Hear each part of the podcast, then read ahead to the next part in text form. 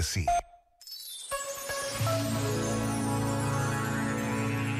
Nem sempre apetece, nem sempre queremos, mas é preciso deixar para trás guerras antigas, embirrações pessoais e seguir com a vida.